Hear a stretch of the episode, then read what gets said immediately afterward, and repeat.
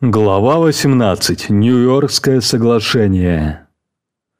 22 мая 2017 года в Нью-Йорке состоялась встреча, организованная Барри Силбертом из Digital Currency Group, DCG, направленная на разрешение конфликта. На встрече присутствовал Джихан Ву. В результате было достигнуто еще одно соглашение. Был опубликован следующий документ, названный Нью-Йоркским соглашением NYA. Он гласил мы согласны немедленно поддержать следующие параллельные обновления протокола биткоин, которые будут внедрены одновременно и основаны на первоначальном предложении Segwit 2 мегабайта. Активировать Segregated Witness при 80% пороге, подавая сигнал в четвертом бите.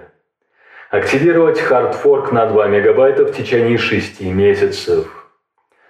Мы также берем на себя обязательство по исследованию и разработке технических механизмов для улучшения сигнализирования в биткоин-сообществе, а также по внедрению средств связи, чтобы более тесно координировать с участниками экосистемы разработку, интеграцию и развертывание безопасных решений, повышающих производительность биткоина. Мы приглашаем все компании, майнеров, разработчиков и пользователей – присоединиться к нам и помочь подготовить биткоин к будущему развитию. Группа компаний, поставивших свои подписи, представляет критическую массу экосистемы биткоина. По состоянию на 25 мая в этой группе представлены 58 компаний, расположенных в 22 странах, 83,28% хешрейта сети, 5,1 миллиардов долларов США ежемесячного объема он-чейн транзакций, 20,5 миллионов биткоин-кошельков. Помимо этого, по состоянию на 24 мая, следующие компании обязались предоставить техническую и инженерную поддержку для тестирования и поддержки программного обеспечения для обновления, а также помочь компаниям в подготовке к обновлению. Abra BitClub Network, Bitcoin.com, BitFury, BitGo, BitMain, BitPay, Blockchain, Block, BTCC, Circle, Ledger, RSK Labs, Zapo. Если вы хотите предоставить техническую и инженерную поддержку от имени своей команды, пожалуйста, сообщите нам об этом, и мы включим вас в вышеупомянутый список. Соглашение было основано на более раннем предложении, поступившем в марте 2017 года от разработчика и исследователя протокола биткоин Серджио Лернера. Идея заключалась в том, чтобы провести как Segwit, так и Fork, увеличив размер основной части блока, не относящийся к Segwit, до 2 мегабайт. В разговоре с окружением Барри было сказано, что это компромисс, поскольку одни хотели Segwit, другие Fork, поэтому теперь каждый мог получить желаемое. Мне объяснили, что Барри был обеспокоен тем, что сеть зашла в тупик, и что, чтобы сдвинуться с мертвой точки, нужно что-то предпринять. Само соглашение, как утверждается, было составлено сотрудницей DCG Мелтем Демирорс. Этот документ дал Джихану возможность сохранить репутацию, методологию борьбы с потенциальной угрозой UASF, как и соглашение по лайткоин месяцем ранее. Количество и значимость подписавших соглашение были очень впечатляющими. Всего было 58 подписантов, включая Гэвина Андресена, Роджера Вера из Bitcoin.com, Джихана Ву из Bitmain и Брайана Армстронга из Coinbase. Хотя многие, 33 из подписавших, были портфельными компаниями DCG, широкая поддержка была оказана и за пределами этой группы, со стороны многих бирж и майнинг-пулов. Таким образом, многие наблюдатели в этой сфере пришли к выводу, что проблема размера блока наконец-то решена, и успешная реализация соглашения практически неизбежна. Это соглашение стало значительным переворотом и достижением для крупноблочников в то самое время, когда они были слабы. Это выглядело как важный поворотный момент в конфликте. Крупноблочники были почти уничтожены, но теперь они снова оказались на высоте. Однако сторонники крупных блоков не были всецело довольны соглашением. В конце концов, оно включало Segwit, что им не очень нравилось. Но оно, похоже, способствовало достижению их цели, а именно остановке Bitcoin Core. Именно так Роджер Вер обосновал свою поддержку. Он заявил, что хотя ему не нравится само соглашение, оно, по крайней мере, позволит избавиться от Bitcoin Core. Некоторые крупноблочники отнеслись к соглашению с подозрением, а относящиеся к более экстремальной части лагеря крупноблочники выступили против него. Соглашение обязывало активировать SegWit до хардфорка, а хардфорк активировать в течение шести месяцев. В соглашении говорилось, что хардфорк и софтфорк будут развернуты одновременно, но софтфорк будет активирован первым. Некоторые крупноблочники – были обеспокоены тем, что первый шаг может произойти, а затем подписавшие соглашение стороны могут отказаться от своих обещаний, прежде чем будет введен в действие второй. Что касается мелкоблочников, то они не были представлены в Нью-Йорке, и их мнение никак не отражалось в соглашении. В нем не было предложений с двойным смыслом или противоречивых утверждений. Похоже, что оно было написано исключительно стороной крупноблочников. Примечательно, что в соглашении не упоминалась идея о том, что биткоин-пользователи контролируют протокол или что перед изменением правил протокола необходима поддержка пользователей. В Нью-Йоркском соглашении даже не прозвучала идея о том, что пользователи должны иметь право голоса. Соглашение было представлено, будто крупные корпорации навязывают правила пользователям по принципу сверху вниз – если бы биткоин работал таким образом, это подорвало бы основное ценностное предложение валюты. Стороны, подписавшие Нью-Йоркское соглашение, не считали важным лоббировать и убеждать пользователей перед активацией форка. Наоборот, это выглядело как угроза или ультиматум. Это не только подрывало основное ценностное предложение биткоина, но и было плохой тактикой. Пользователи хотят чувствовать себя хозяевами положения и не любят, когда им указывают, что делать. Поэтому Нью-Йоркское соглашение напоминало повторение Bitcoin XT, Bitcoin Classic и Bitcoin Unlimited. Крупноблочники снова совершили те же ошибки, только на этот раз обзавелись гораздо большей поддержкой индустрии. Однако следует отметить, что несколько очень значимых и становящихся все более известными представителей индустрии – не подписали Нью-Йоркское соглашение. Наиболее примечательным было отсутствие поддержки Bitfinex, возможно, самой экономически значимой компании на тот момент. Отсутствие LocalBitcoins, крупнейшей P2P биржи на тот момент, Poloniex, BitMEX и майнинг-пула Slush также не осталось незамеченным. Самым простым разделом соглашения для сторонников мелких блоков был раздел «Активировать Segregated Witness при 80% пороге», сигнализируя в бите 4. Это не имело смысла, поскольку Segwit активируется в бите 1, а не в бите 4. Майнеры могли сигнализировать в четвертом бите, однако это не приводило к активации Segwit. По всей видимости, судя по разговору с кем-то из присутствующих на встрече, Джихан настаивал на этом моменте – Возможно, потому что на него месяцами оказывали давление, требуя отметить поддержку Segwit в бите 1, и он не хотел уступать требованиям мелкоблочников. Однако активировать Segwit в бите 4 было невозможно, и поэтому было не совсем понятно, что произойдет. Почти сразу после публикации Нью-Йоркского соглашения 22 мая 2017 года разработчик программного обеспечения для биткоина и майнинга Джеймс Хиллард предложил решение этой дилеммы с битом 4, названное BIP-91. Я хотел бы предложить реализацию, которая выполнит первую часть предложения Барри Силберта, независимо от второй. Активировать Segwit при 80% пороге, подавая сигнал в бите 4. Активируя Segwit сразу же и отдельно от любого хардфорка, мы сможем быстро масштабироваться без риска поспешного объединения Segwit с хардфорком, которое почти наверняка вызовет широкомасштабные проблемы. Джеймс предложил, чтобы Segwit активировался в два этапа, через два софтфорка. Первый софтфорк будет активирован с использованием 80% порога сигнализации майнеров, упомянутого в NYA, и сделает сигнализацию для Segwit в бите 1 обязательной. Затем активируется последний софтфорк, сам Segwit. Это также делало обновление совместимым с BIP 148 UASF, так как он делал обязательную сигнализацию Segwit в бите 1. На самом деле, BIP-91 был написан совместно с Джеймсом Хиллардом из Shaolin Fry, автором BIP-148. В конечном итоге был выпущен клиент SegSignal, который представлял собой Bitcoin Core, пропаченный для поддержки BIP-91.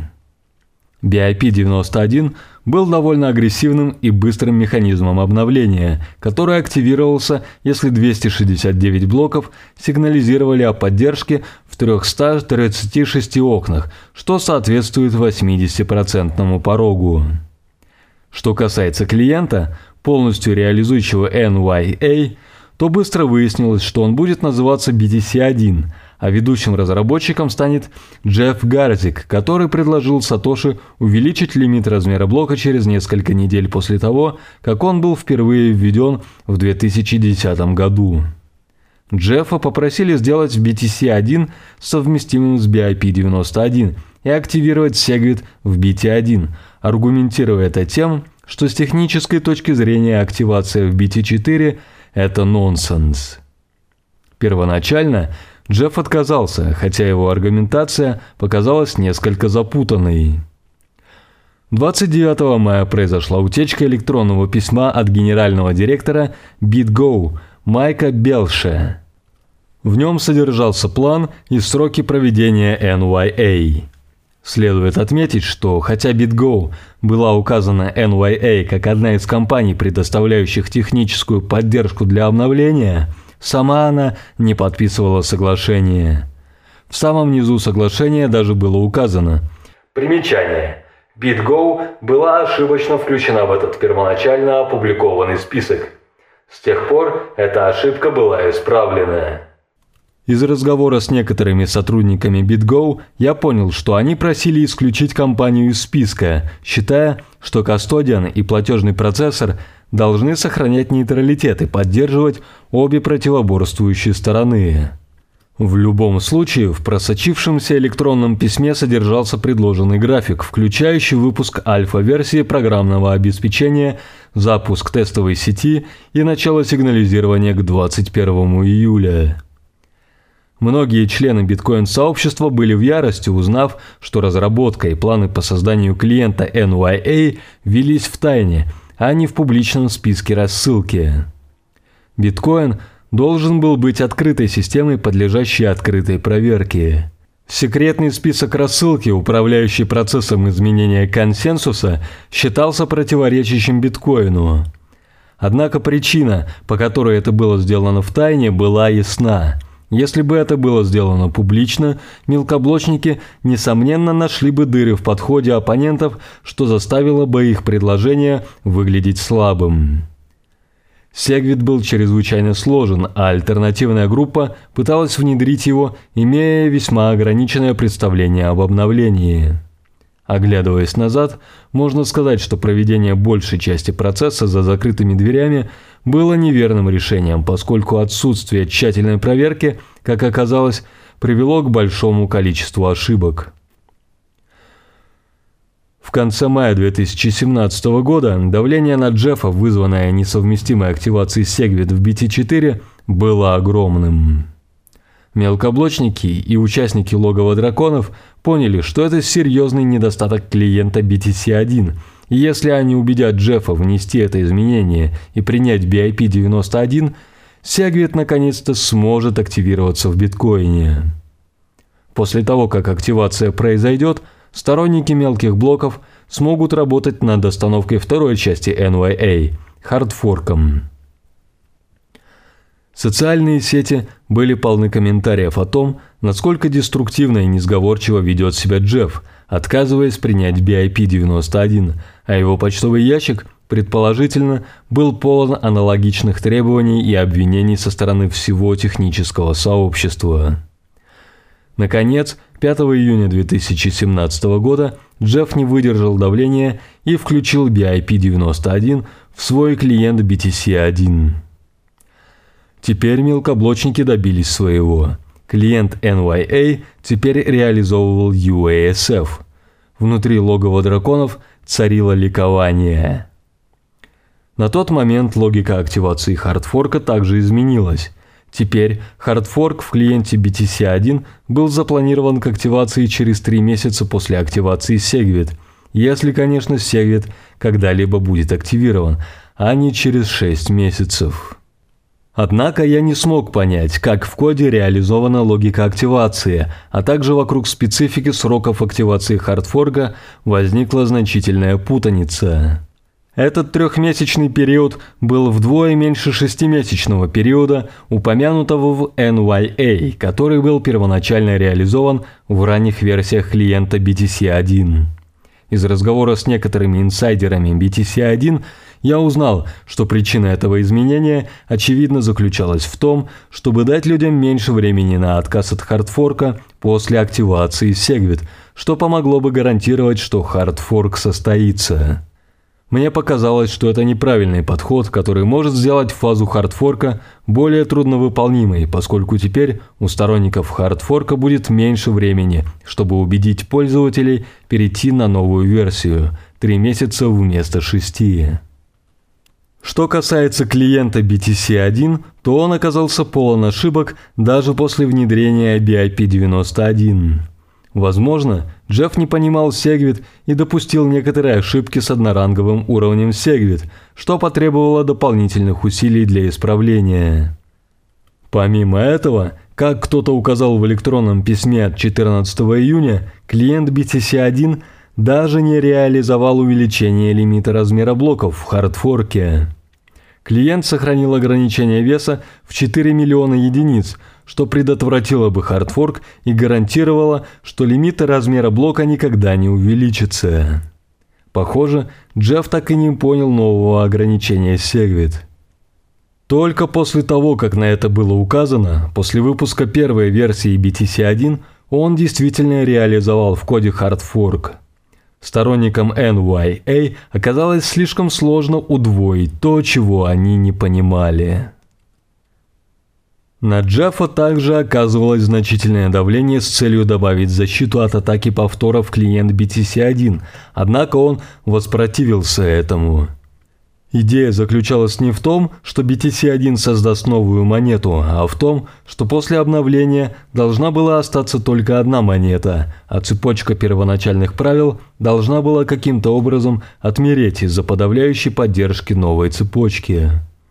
Раскол Ethereum в 2016 году был уже давней историей, и большинство крупноблочников, казалось, забыли о нем. Поэтому, по мнению сторонников NYA, защита от атаки повтора была не нужна. Однако, это было повторением тех же аргументов, которые ходили по кругу годами. Некоторые люди считали, что первоначальная цепочка правил может преобладать, и поэтому защита была необходима. 14 июня Серджио Лернер, на чьем предложении основывалась NYA, поддержал защиту от атаки повтора. К этому моменту Джефф находился под огромным давлением со всех сторон.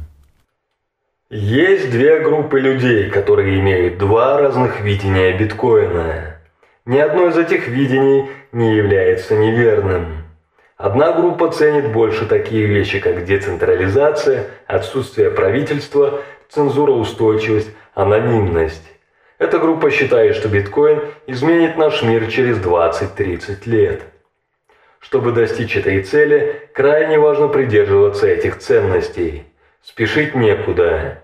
Для другой группы важнее такие вещи, как достижение миллиарда пользователей в ближайшие 5 лет или обслуживание реальных пользователей – не имеющих доступа к банковской системе сегодня, даже если это потребует политического соглашения сейчас. Оба видения имеют свои достоинства, но они несовместимы. Защита от атаки повтора дает шанс каждому из этих биткоинеров воплотить свое видение в жизнь. Оба видения могут сосуществовать. 16 июня 2017 года майнеры провели очередную встречу за круглым столом. На нем присутствовали почти все крупные майнинг-пулы. На встрече майнеры согласились поддержать NYA. Первый релиз BTC-1 не имел защиты от уничтожения, а, как уже объяснялось ранее в этой книге, продвигать спорный хардфорк без такой защиты все равно, что идти на войну, намертво связав руки за спиной. К маю 2017 года, после почти двух лет борьбы за хардфорки, Джихан Ву наконец осознал это и стал настаивать на защите от уничтожения. Джихан поддержал эту меру еще 12 мая 2017 года. Поскольку это очень значительное изменение правил консенсуса, которое обсуждалось 4 года, мы можем добавить еще одно правило консенсуса. Только на высоте, при которой будет активирован форк, размер блока должен быть больше 1 миллиона байт. Это очень простой и понятный способ защиты от реорганизации цепи. Когда давление на Джеффа усилилось, и стало ясно, что хардфорк NYA может оказаться более спорным, чем изначально предполагали его организаторы, он согласился добавить защиту от уничтожения. Джихан убеждал Джеффа добавить эту функцию в BTC-1, и 20 июня Джефф согласился. Вместо того, чтобы просто разрешить блокам быть больше 1 мегабайта после хардфорка, BTC1 теперь требует, чтобы первый блок был больше 1 мегабайта, что является основной формой защиты от уничтожения. По просьбе Bitmine и BU реализовать функцию anti-wipeout. Я и другие члены WG согласились по более широкой причине создания более предсказуемого обновления сети. Традиционная последовательность хардфорка такова, что сетевой форк происходит во время или после изменения правила хардфорка, когда майнер создает первый блок размером более 1 мегабайта. Предлагается ужесточить этот порядок, чтобы блок хардфорка должен был быть больше, чем 1 миллион байтов в блоке, когда происходит изменение правила. Это сделает событие более предсказуемым, гарантируя, что форк произойдет именно в блоке X. Эта функция была реализована плохо, и 11 июля 2017 года тестовая сеть BTC-1 разделилась на две части. Оказалось, что кто-то майнил блоки тестнета в 50 раз быстрее, чем ожидалось, активировав хардфорк раньше времени. Затем, из-за ошибки в реализации правила больше 1 мегабайта, новые версии BTC-1, которые требовали, чтобы первый блок был больше 1 мегабайта, разделились на цепочку, отличную от старой версии клиента BTC-1. Это произошло потому, что первый блок не превышал 1 мегабайта, так как транзакций было недостаточно. Эта ошибка и разделение были снова использованы сторонниками мелких блоков, чтобы показать, что BTC-1 был слабым и нестабильным клиентом. Команда BTC-1 защищалась, указывая на то, что именно для этого и был создан тестнет. Однако это проиллюстрировало один момент. BTC-1 пытался изменить правила консенсуса биткоина в спешке и произвольно, и за это короткое время выпустил несколько клиентов, которые уже были несовместимы между собой из-за ошибок и других изменений, внесенных в последнюю минуту. К началу июля около 80-95% майнеров по хэш-мощности включали буквы NYA в добываемые ими блоки, и NYA выглядела так, будто она находится на лидирующей позиции. Однако почти никто из пользователей не использовал BTC1 или даже Segnet, только первую часть NYA. Внедрение было практически нулевым. В то же время крупные биржи, с которыми я общался, не использовали ни BTC1, ни Signet, ни клиент BIP-148. Они использовали только Bitcoin Core. Поэтому перспективы выглядели весьма неопределенными. Более того, майнеры и майнинг-пулы, с которыми я общался, также не запускали BTC-1, несмотря на сигнализирование NYA. В середине июля 2017 года я разговаривал с сотрудниками двух майнинг-пулов, которые подписали и NYA, и новое соглашение, принятое за круглым столом майнеров в июне 2017 года. Поясню, если майнер работает на BTC-1, то по умолчанию в этот момент он должен установить флаг как в бит 4, так и в бит 1. Как только активируется первый софтфорк, бит 1 становится обязательным и активирует Segwit. Эти майнеры сказали мне, что они не доверяют клиенту BTC1 и поэтому запускают Segnet или Bitcoin Core. Те, кто использует Bitcoin Core, вручную включали флаг NYA и в бит 4 и или в бит 1. Мне сообщили, что это совершенно секретно и что со мной поделились этим конфиденциально.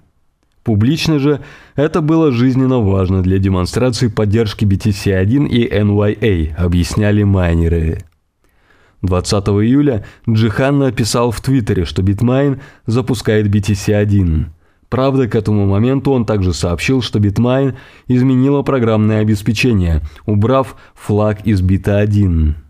Джихан, по-видимому, стремился продержаться до последнего возможного момента перед активацией Сегвит, чтобы он не активировался до того, как голосование за него станет обязательным. Bitmain запускает программное обеспечение BTC-1, но мы модифицируем его, чтобы на данном этапе голосовать только в BT4.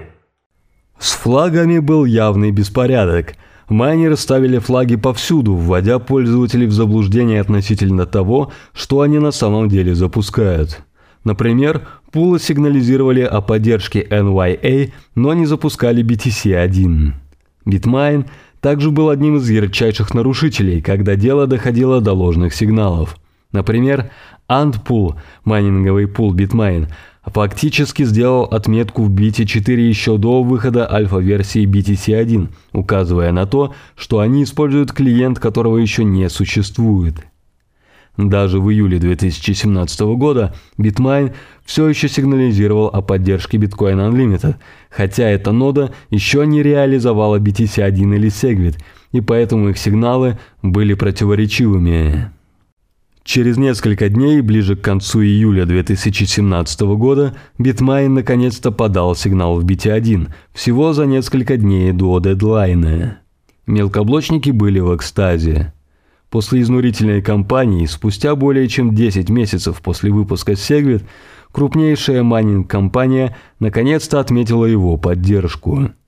Большинство мелкоблочников считали, что этого никогда не произойдет – Теперь активация Segwit наконец-то стала вероятной. После этого 80% порог для BIP-91 был наконец-то достигнут, и обновление было зафиксировано 21 июля 2017 года. Согласно этому новому временному правилу софтфорка, майнеры должны были отметить поддержку Segwit с 26 июля 2017 года. По мере приближения этой даты некоторые биткоинеры были обеспокоены повышенным риском. Если не все майнеры выполнят требования, с сетью могут возникнуть проблемы. Однако день настал, и все майнеры выполнили требования, сигнализируя в бите 1. Раскола цепи не произошло, и Segwit был окончательно зафиксирован, а затем активирован в сети биткоин. При таком безумном беспорядке и сложности взаимосвязанных сроков и механизмов активации было практически невозможно уследить за происходящим. Казалось, что каждые несколько дней появлялся какой-то механизм активации или дедлайн. Если вы дочитали эту книгу до конца, вам может быть очевидно, что я, мягко говоря, одержим этим конфликтом. Однако на данном этапе мне было трудно следить за происходящим. BIP-91 активировался непосредственно перед крайним сроком BIP-148 1 августа 2017 года, оставив лишь небольшой пятидневный промежуток между тем, когда BIP-91 сделал сигнализирование в поддержку Segwit обязательным, и тем, когда UASF должен был сделать то же самое. Такая близость указывала на то, что угроза UASF увенчался успехом. Принятие UASF было чудесным достижением. Современная победа Давида над Голиафом. UASF никогда не был реализован в Bitcoin Core, и некоторые из наиболее влиятельных разработчиков Bitcoin Core открыто выступали против него. В истинном духе биткоина и его создателя Сатоши UASF появился не в результате официального закрытого заседания круглого стола среди крупных игроков. Вместо этого он был выпущен в открытую и продвигался разработчиком под псевдонимом Shaolin Fry. Каким-то образом один аноним, несколько хардкор-биткоинеров и пара дюжин кепок, заказанных с Самсоном Мау, встретились лицом к лицу с многомиллиардным предприятием Bitmain, поддерживаемым многими другими хорошо финансируемыми компаниями, и победили. Помню, я подумал, что нечто подобное может произойти только в биткоине. Поле битвы биткоина было уникальным, и поэтому можно было получить довольно необычные результаты. Обновление BIP-91 было далеко не идеальным с точки зрения мелкоблочников. Оно было слишком поспешным. Короткие окна голосования в 336 блока были слишком малы, всего 2,33 дня. Обязательное сигнализирование майнеров было рискованным и, что немаловажно, только майнеры работали с BIP-91, что делало обновление невероятно опасным. Это могло привести к тому, что майнеры и пользователи оказались бы на разных цепочках. Несмотря на это, каким бы несовершенным и опасным не был процесс, мелкоблочники добились своего. Сегвит активировался, и UASF, похоже, принудил Джихана сдаться. Теперь они могли сосредоточиться на том, чтобы остановить вторую фазу NYA – Fork. Крупноблочники были в ярости от такого развития событий. Один из видных сторонников крупных блоков лично сказал мне, что дурацкие кепки UASF сработали и заставили майнеров активировать Segwit. Его особенно расстроил тот факт, что все это произошло до 1 августа – если бы это случилось после этой даты, версия крупноблочников о том, что NYA, а не UASF заставила активировать Segwit, была бы более убедительной. Крупноблочники чувствовали, что наиболее экстремальные участники движения мелкоблочников взяли биткоин под контроль и активировали то, что крайне не нравилось сторонникам крупных блоков. На этом этапе они, похоже, разочаровались в биткоине, и их даже не особенно беспокоила вторая фаза NYA. Мне показалось, что, возможно, Джихан упустил возможность провернуть какой-то трюк. Он мог бы подождать, пока пройдет крайний срок 1 августа, а затем активировать Сегвит – это еще больше затруднило бы поддержку цепочки BIP-148 мелкоблочниками, поскольку Сегвит все равно активировался бы на другой цепочке. Тогда Джихан мог бы утверждать, что он победил UASF. Однако Джихан решил этого не делать, и причина, по-видимому, заключалась в том, что UASF сработал. Джихан испугался раскола цепи, возможно, переоценил силу своих противников и поддался давлению. После активации Segwit мелкоблочники получили значительную свободу для продвижения своей цепочки биткоина вперед. Однако оставалась проблема, связанная с тем, что многие крупные компании в этой сфере, в частности американские и финансируемые венчурными инвесторами, взяли на себя обязательства по увеличению размера блока через Fork. Они не хотели, чтобы это была новая альтернативная монета, они хотели, чтобы это был биткоин. Заставить эти компании отступить было крайне сложно, поэтому война за размер блока продолжалась. Хардфорк должен был состояться всего через три месяца, и поле битвы накалялось.